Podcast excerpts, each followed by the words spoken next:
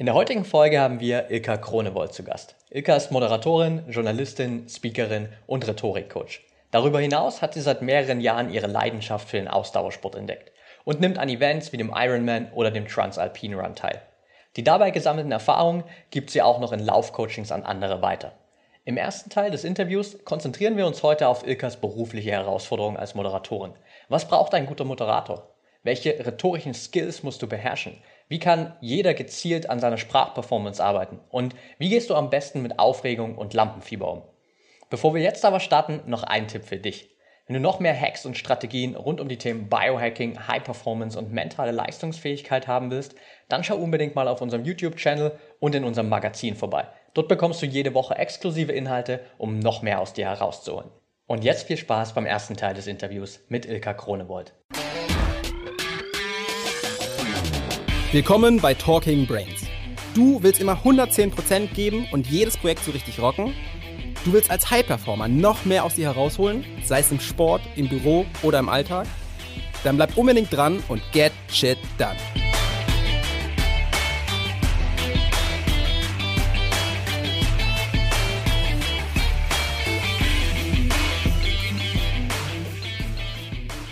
Welcome back hier bei Talking Brains. Heute mit Ilka Kronewold. Schön, dass du dabei bist, Ilka. Ja, hallo Patrick. Danke, dass ich bei euch im Podcast sein darf. Ja, sehr gern. Tatsächlich ist es ja schon der zweite Versuch, den wir hier mit dir haben. Du hattest schon mal ein Interview mit Fabian, das leider aus technischen Gründen verloren gegangen ist. Deswegen äh, wiederholen wir das jetzt einfach nochmal hier. Und zum Start, lass uns super gern mal so ein bisschen auf deinen Werdegang eingehen. Wenn man auf deiner Website so ein bisschen sich einen Überblick verschafft, wenn man das erste Mal schaut, was du alles machst, dann klingt es auf den ersten Blick ähm, extrem viel. Moderatorin, Journalistin, Speakerin, Rhetorikcoach, Laufcoach. Also das ist ein super breites Portfolio. Nimm uns mal so ein bisschen mit, wie du zu all dem gekommen bist. Ja, es hat alles angefangen mit drei vier Jahren. Ich war ganz, ganz jung und bin erstmal zur Ballettschule gekommen und habe meine ersten Auftritte gehabt. Das war die erste Bühnenluft, die ich schnuppern kann, konnte. Und im zarten Alter von 16 Jahren hatte ich das große Glück, dass ich bei Viva moderieren durfte. Das hatte auch ein wenig damit zu tun, dass ich vorher viel mit Tanz und Gesang gemacht habe und Viva damals natürlich auch so eine Talentschmiede war. Und so bin ich zur Moderation gekommen. Das heißt, ich habe mit 16 da die ein oder andere Show moderieren dürfen und danach habe ich das ausgeweitet, habe aber parallel immer noch getanzt und gesungen und war immer so ein bisschen Hansdampf in allen Gassen. Ja, letztendlich war Viva mein erster großer Moderationsjob. Vorher habe ich noch nie moderiert und danach ging es los. ja, so bin ich dazu gekommen. Sehr cool. Gab es davor für dich schon so Momente, wo du festgestellt hast, okay, dieses Thema irgendwie frei sprechen und so weiter, das scheint mir durchaus irgendwie in den Genen zu liegen oder ich habe da ein gewisses Talent oder kam es dann erst mit der Zeit auch durch diesen Job bei Viva? Ich glaube, ich habe das Talent von meiner Mutter. Die ist auch so eine kleine Rampensau und kann sich auch sehr gut ausdrücken. Könnte auch Moderatorin sein. Sie macht was völlig anderes, aber sie könnte auch Künstlerin sein und auf der Bühne stehen, jemanden ankündigen. Ich glaube, das habe ich so ein bisschen von der Familie geerbt und von meinem Vater habe ich das Musikalische. Der singt sehr gut, obwohl er nie Gesangsunterricht hatte und spielt Keyboard. Ich glaube, ich habe von jedem Elternteil was mitgenommen und dadurch, dass meine Eltern auch heute noch glücklich verheiratet sind und ich natürlich als Kind mit Mama und Papa groß geworden bin, habe ich auch beide Einflüsse nochmal von außen bekommen, nicht nur in die Wiege gelegt bekommen, sondern halt immer auch hautnah gespürt. Und ich glaube, das hat mich schon geprägt und auch in diese Richtung gelenkt. Ja. War es dann von Anfang an so dein Wunsch, hey, ich will unbedingt Moderatorin werden oder hat sich das dann eher so zufällig ergeben? Das hat sich tatsächlich eher zufällig ergeben. Ich wollte eigentlich auf die Musicalbühne. Deshalb habe ich auch direkt nach dem Abitur in Hamburg Musiktheater studiert. Aber auch da hast du Stimmtraining, Atemtraining, Moderationstraining. Das heißt, du wirst da auch noch im Bereich Moderation auf einer gewissen Art und Weise nochmal weiter ausgebildet. Und das hatte zur Folge, dass ich mir natürlich auch Gedanken gemacht habe, wohin kann die Reise gehen. Das heißt, ich habe erstmal eine Ausbildung gemacht, die mir erstmal jede Tür öffnen würde. Ja, ähnlich wie ein BWL-Studium, sage ich mal. So viele studieren ja nach dem Abitur BWL. Ja. Und danach machen sie entweder Marketing, sie gehen ins digitale Marketing, sie gehen ins Online-Marketing oder gehen zur Bank, was weiß ich. So ähnlich muss man sich das beim Musiktheater vorstellen. Das heißt, manche werden danach Yoga-Lehrer und Model, gehen zu Germany's Next Top Model. Der nächste, der wird reiner Musical-Darsteller und wieder einer findet sich im Synchronstudio wieder und ist nur noch am Sprechen als Sprecherin und macht große Hollywood-Filme. Das heißt, jeder geht danach so seinen Weg oder verabschiedet sich von der Kunst. Aber grundsätzlich kriegst du durch so eine Ausbildung halt die Möglichkeit, alles machen zu können und dich danach mehr oder weniger zu fokussieren. Und ich habe halt schon gemerkt, dass ich am Schauspiel nicht so viel Spaß habe und Musical ist eben Tanz, Gesang, Schauspiel. Ja. Und ich beim Tanz voll aufgehe und beim Gesang. Schwerpunkt wäre aber Tanz gewesen. Es gibt ja bestimmte Rollen, die du beim Musical besetzt. Das heißt, ich wäre eher Ensemble, eben Schwerpunkt Tanz mit Gesang. Und das sind halt die Rollen, muss man ehrlich sagen, die häufig auch in den hinteren Reihen stehen auf der Bühne, die ja. jetzt nicht, die im Vordergrund stehen. Und es bedeutet natürlich auch, du musst all die Schattenseiten, die der Job mitbringt, in Kauf nehmen. Das heißt, du musst bereit sein, ständig umzuziehen, immer nur überall ein halbes Jahr zu leben, ständig neue Wohnungen zu suchen. Du hast halt irgendwie nicht dein festes Zuhause. Und jetzt kommt die Moderation ins Spiel, als ich dann die Option hatte, auch im Bereich Moderation, wo ich nie viel Energie reingesteckt habe, was einfach so mein Talent war, dass ich mich da reingefuchst habe und mich damit beschäftigt habe, habe ich halt gemerkt, da ist es eben anders. Da kannst du theoretisch ja, in der Karibik leben, solange die Fahrtkosten übernommen werden, kannst du auf einer Messe in München moderieren und wirst eben aus der Karibik eingeflogen. Ich kenne zum Beispiel Kollegen, die auf Mallorca leben. Das ist mittlerweile egal, ob du jetzt von Hamburg nach München fliegst oder in die Schweiz oder von Mallorca aus. So, das ist vielleicht eine Stunde länger Flug und das war's dann. Ne? So, das heißt, für Kunden ist es heute fast fast irrelevant, wo der Moderator lebt. Klar ist es einfacher, wenn man jetzt ein Event in Hamburg hat und vorher dann auch einen Termin in Hamburg machen kann, weil die Moderatorin in Hamburg lebt oder in München, je nachdem, wo das Event dann ist. Nur grundsätzlich hat dieser Job mir halt sowohl das, was ich mir privat vorstelle, ermöglicht, als auch beruflich, dass ich sage, ich stehe auf der Bühne. Aber auf der anderen Seite habe ich auch dieses Steckenhaus, dass ich mich zurückziehen muss, dass ich nicht ständig umziehen muss ich habe so eine gewisse Sicherheit im Bereich Moderation, die ich nicht als Musical-Darsteller hätte. Weißt du, was ich meine? Ja. Und deshalb habe ich dann gedacht, okay, vielleicht bin ich auch nicht komplett der reine Künstler aufgrund meiner Erziehung und alles, vielleicht bin ich mehr so ein Zwischending und ich finde, so ein Moderator ist ja oft ein Zwischending, ne? weil du bist auf der einen Seite schon Künstler und auf der anderen Seite bist du aber knallhart in der Wirtschaft tätig, ne? hast mit Führungskräften zu tun und wo es um Budgets und was weiß ich geht und der reine Künstler, dem ist ja eher die Darstellung wichtig und das Kunstsein an sich und nicht das Gehalt. Ja.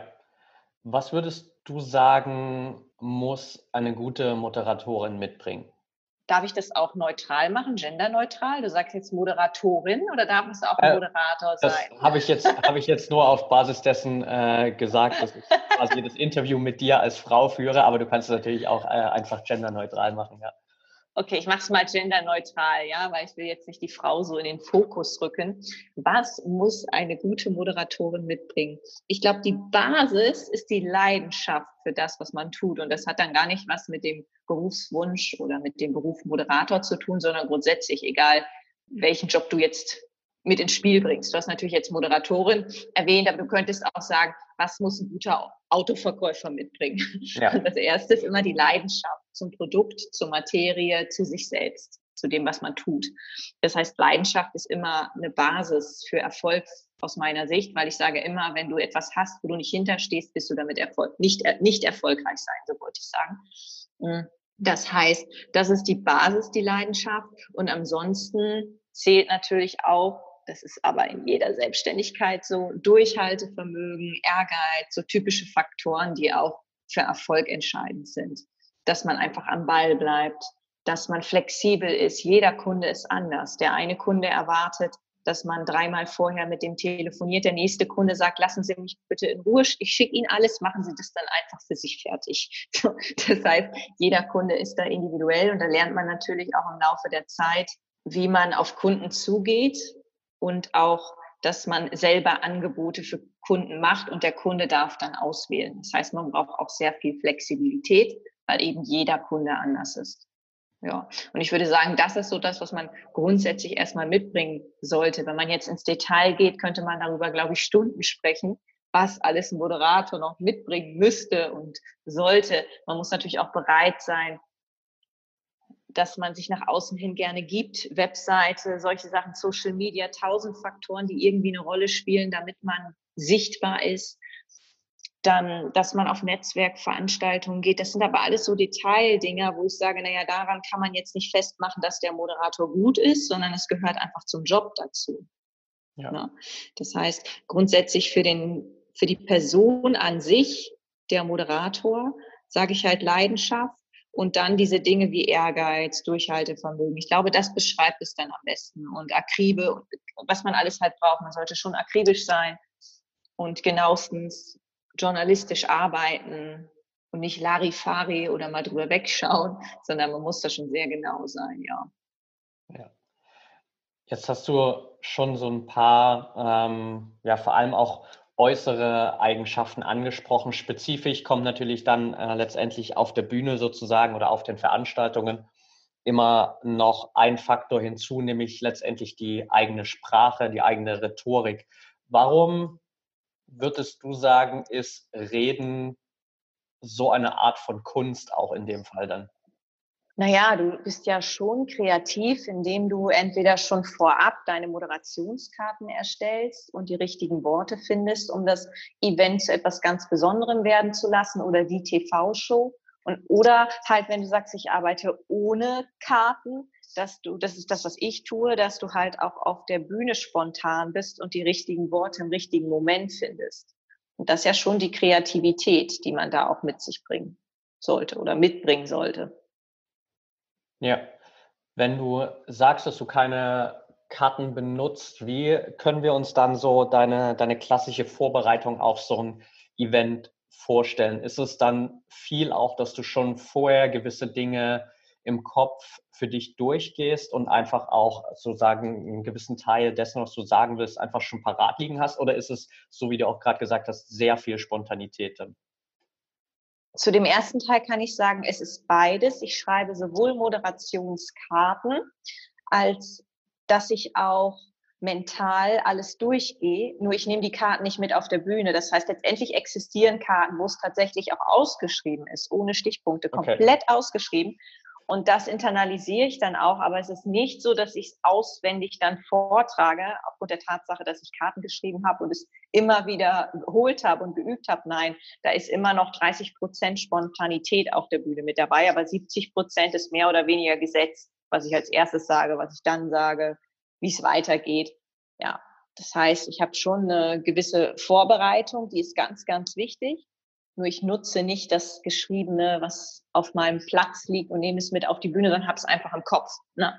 Und wenn sich dann aber spontan alles ändert und es heißt, ja, die Karte ist nicht, wir müssen alles ganz anders machen, dann ist es halt, dann ist man flexibel. Und es gibt mir halt Sicherheit, wenn ich weiß, okay, ich habe den ganzen Tagesablauf auf Papier, ich habe das alles schön runtergeschrieben, das gibt mir einfach eine Sicherheit. Das ist ja auch ganz wichtig, dass man eine Sicherheit auch ausstrahlt gegenüber dem Kunden, der beim Event auch immer Angst hat, dass irgendwas schiefgehen könnte. Von Catering hin bis zur Technik, irgendwas könnte ja schiefgehen. Und wenn dann der Moderator noch unsicher und nervös da wirkt, das macht natürlich den Veranstaltern noch unsicherer. Oder beispielsweise, wenn ich drehe, merke ich das immer wieder. Manche haben noch nie in eine Kamera gesprochen und sollen mit mir ein Interview machen.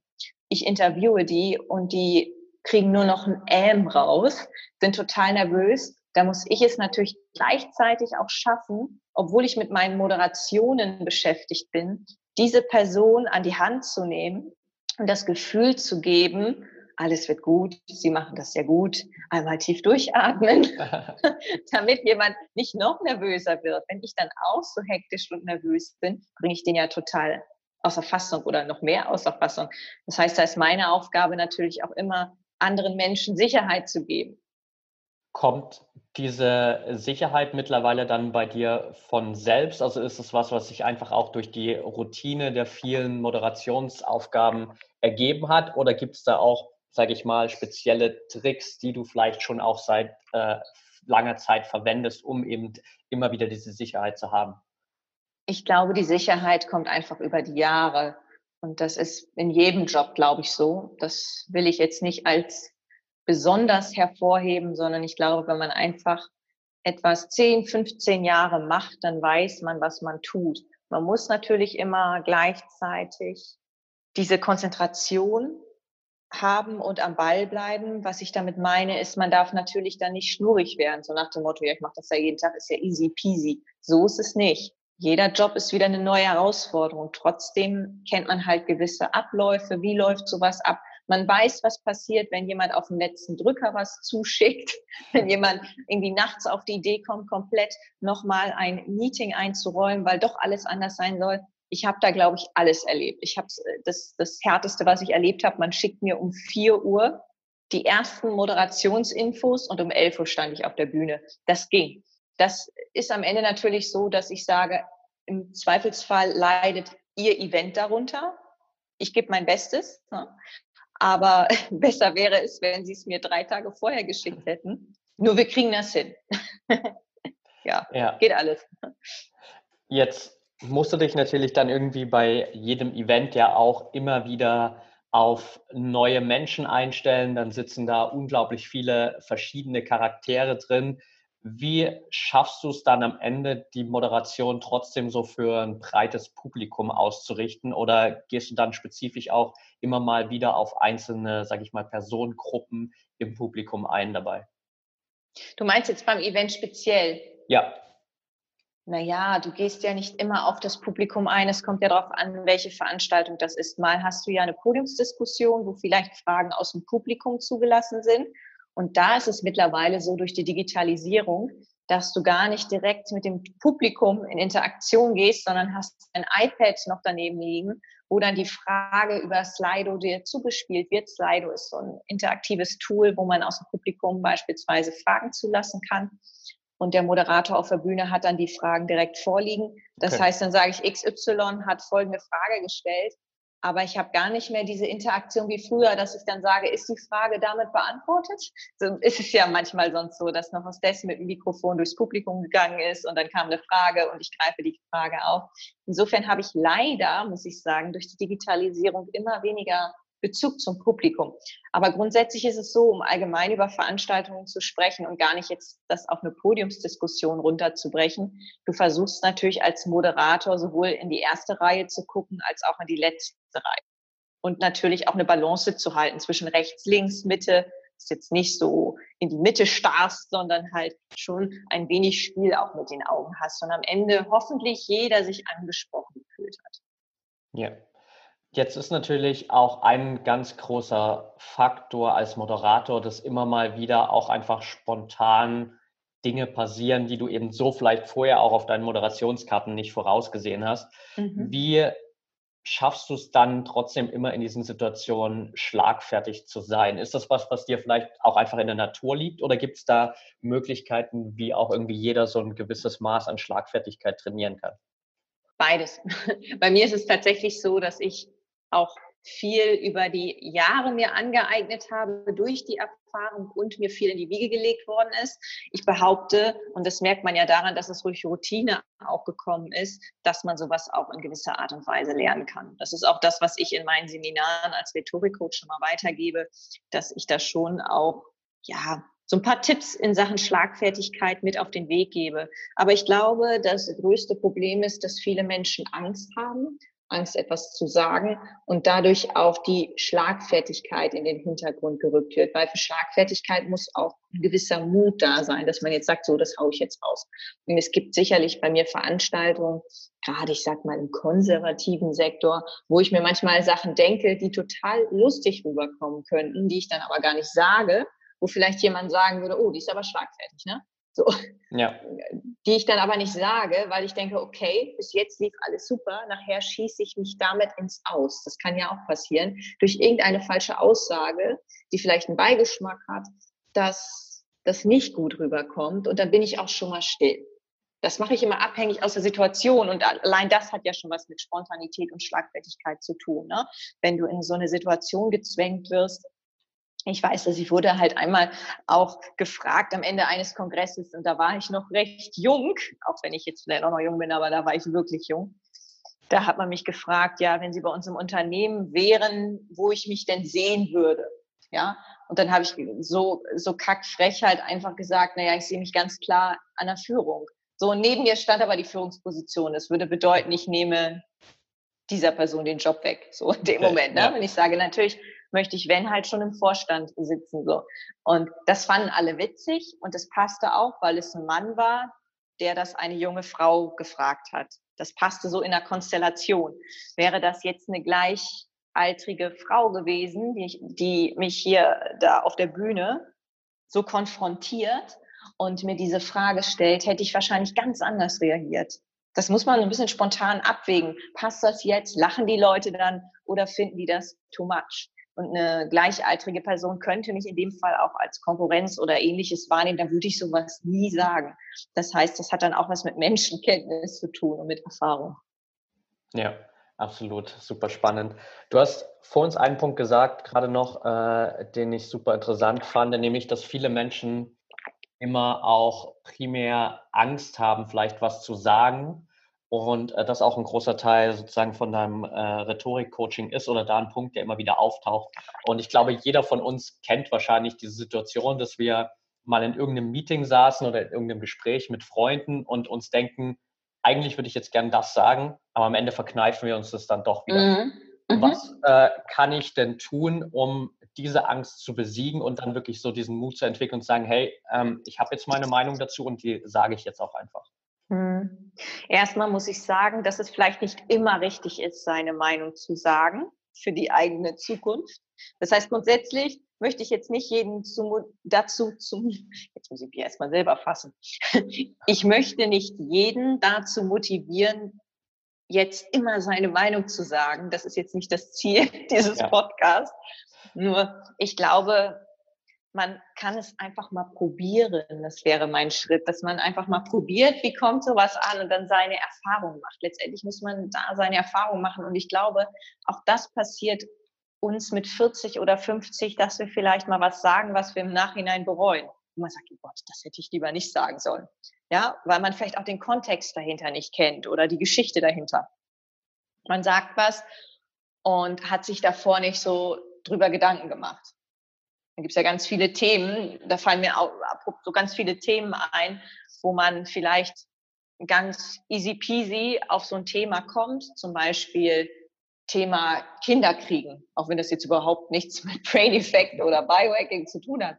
Aber es gibt ja welche, die so einfach direkt fragen, ja, und was ist mit Kindern? Und das fragen halt auch welche, die vielleicht gar nicht im Freundeskreis sind, sondern auch fern mit einem in Kontakt stehen, die sagen das einfach so. Ich habe das letztens in einem Podcast gehört, deshalb greife ich dieses Thema auf. Okay. Und man muss normalerweise mit diesem Thema, ja, willst du denn auch Kinder oder wollt ihr Kinder oder wie sieht's damit aus mit der Kinderplanung, muss man eigentlich immer vorsichtig sein, diese Frage zu stellen, weil es kann sein, gerade wenn du dieses Beispiel, es ist nur ein Bekannter aufgreifst, angenommen, ich würde irgendwie bei Facebook irgendjemand, den überhaupt nicht persönlich kennen, anschreiben und sagen, du, was ist denn eigentlich bei euch mit der Kinderplanung? Ich sehe, ihr arbeitet nur und so. Du weißt ja gar nicht, und das finde ich das Interessante, deshalb muss man auch erst reflektieren. Du weißt ja gar nicht, ob dieses Pärchen oder diese Frau, was auch immer, ob die nicht total darunter leidet, weil die schon seit fünf Jahren versucht, ein Kind zu kriegen und es klappt nicht beispielsweise. Nur man macht das so selbstverständlich, dass, dass man einfach Leute mal so drauf anspricht. Ne? So, ja, ja wie, wie ist denn das mit Familie und willst du denn noch Kinder und so? Und ich habe mir da auch nie drüber Gedanken gemacht. Ich habe auch immer jeden so gefragt, bis ich in diesem Podcast dann das mal wirklich reflektiert bekommen habe, okay, das kannst du nicht einfach jeden so fragen, denn es kann auch sein, dass diese Person wirklich schon am Verzweifeln ist, weil es eben nicht klappt und du dann in diesem Loch weiter rumpulst, ja, in diesem Frustrationsloch, sag ich ja. mal. Und deshalb muss man bei vielen Dingen einfach vorsichtig sein.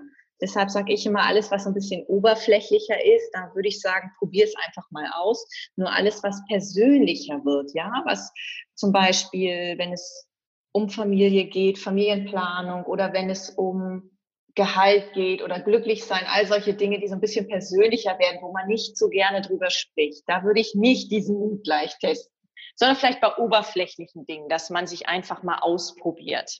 Da fällt mir jetzt konkret nicht sofort ein Beispiel ein, nur man sollte halt erst reflektieren, kann ich damit jemanden jetzt verletzen oder kann da nichts passieren? Ja, ja? absolut.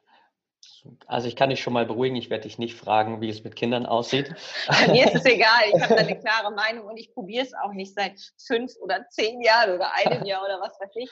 Es ist halt einfach nur so, ich habe mir auch nie darüber Gedanken gemacht, weil für mich war, Kinder kriegen auch mal was Selbstverständliches, bis ich dann halt einfach mal gelesen habe, ich glaube, ich habe es gestern auch wieder gelesen, die Robert Geis von den Geissens hatte, glaube ich, neun oder zwölf Fehlgeburten.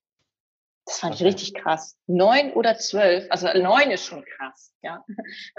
Das ist schon echt heftig. Ja.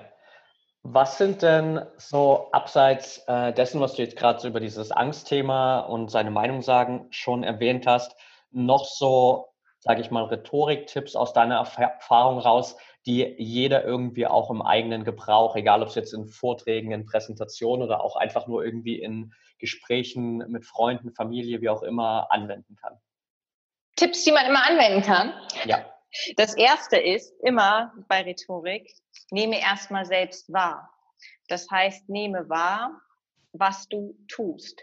Vielen ist überhaupt nicht bewusst, dass sie ständig eigentlich sagen oder weißt du sagen, ähm sagen. Das heißt, das erste ist immer eine Wahrnehmung. Oh, ich habe schon wieder gesagt.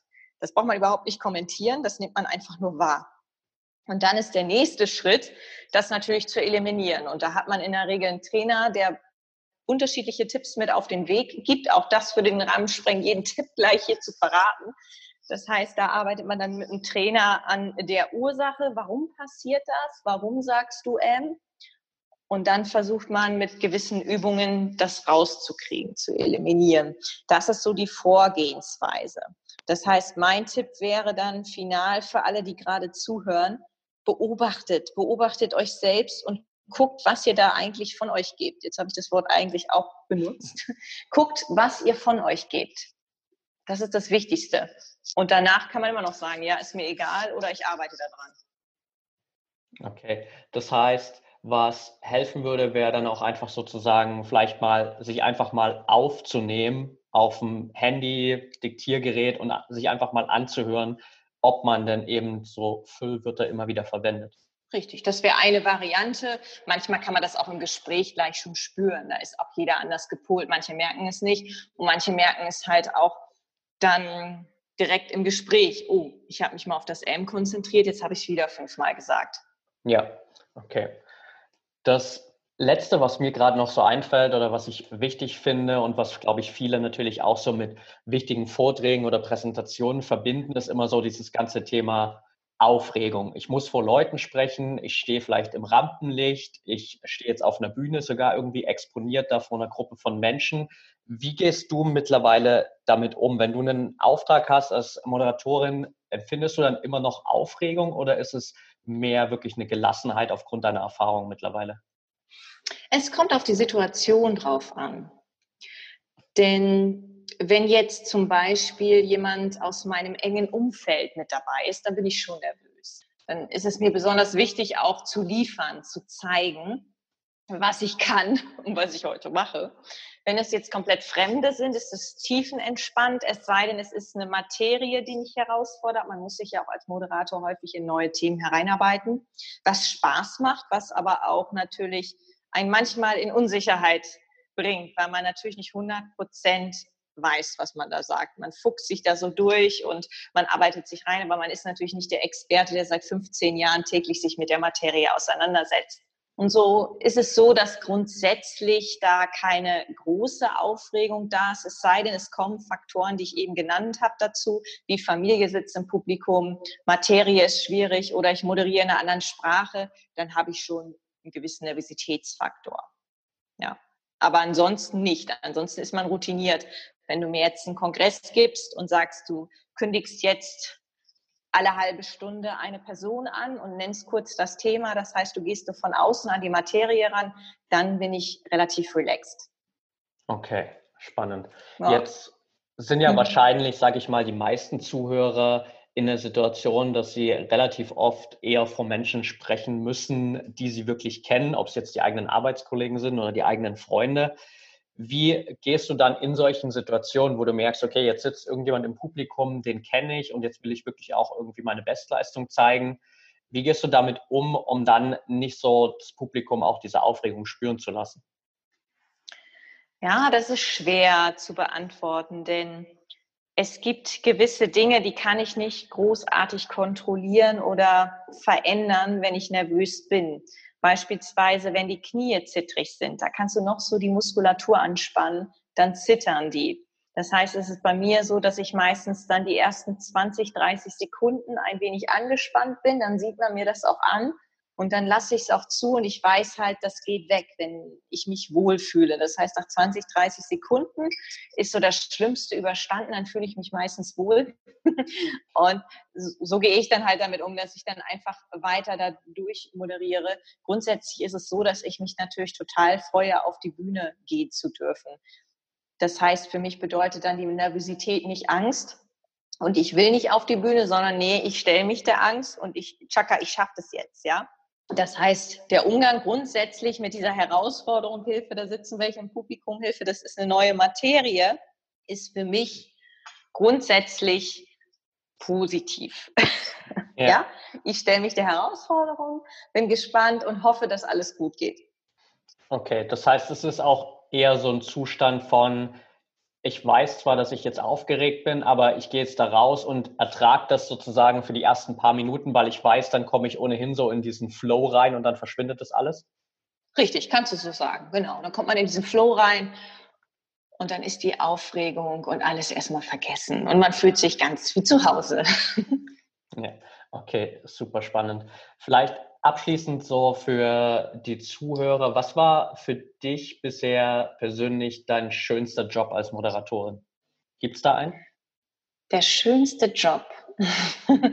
naja, ich muss ehrlich sagen, dass natürlich die Anfänge so spannend waren. Und da gab es zwei schöne Jobs. Der eine ist natürlich der Job der McClip-Show-Moderation bei Viva und der andere Job war in der Stadthalle Bremerhaven mit DJ Bobo auf der Tour performen zu dürfen. Das war auch was ganz Besonderes. Das war jetzt kein Moderationsjob, sondern das war halt eher eine Entertainment-Einlage, Gesang und Tanz. Nur auch das war was ganz Besonderes. Ich war 16 Jahre jung und dann vor 5000 Leuten da irgendwie zu stehen, das war halt was ganz Besonderes für mich. Okay, wow, ja.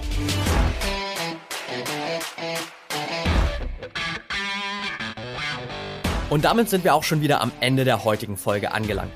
Wenn dir der Podcast hier gefällt, dann würden wir uns sehr über eine ehrliche 5-Sterne-Bewertung bei iTunes freuen. Teil die Folge natürlich gern mit deinen Freunden und lass uns wissen, welche Fragen oder Themenvorschläge du noch hast. Für noch mehr Content zum Thema mentale Leistungsfähigkeit folge uns gern auf Social Media oder abonniere unseren YouTube-Kanal. Bei Facebook findest du uns unter @braineffect und bei Instagram unter @mybraineffect. Du willst dich mit Gleichgesinnten austauschen, deine Erfahrungen zum Biohacking und mentaler Performance teilen und dich mit Experten wie Ernährungswissenschaftlern und Trainern connecten? Dann werde gern Teil unserer Mental Performance Community bei Facebook mit bereits mehr als 1000 Mitgliedern. Den Link dazu findest du in den Show Notes. Wir freuen uns schon, dich dort begrüßen zu können. Bis zum nächsten Mal und get shit done.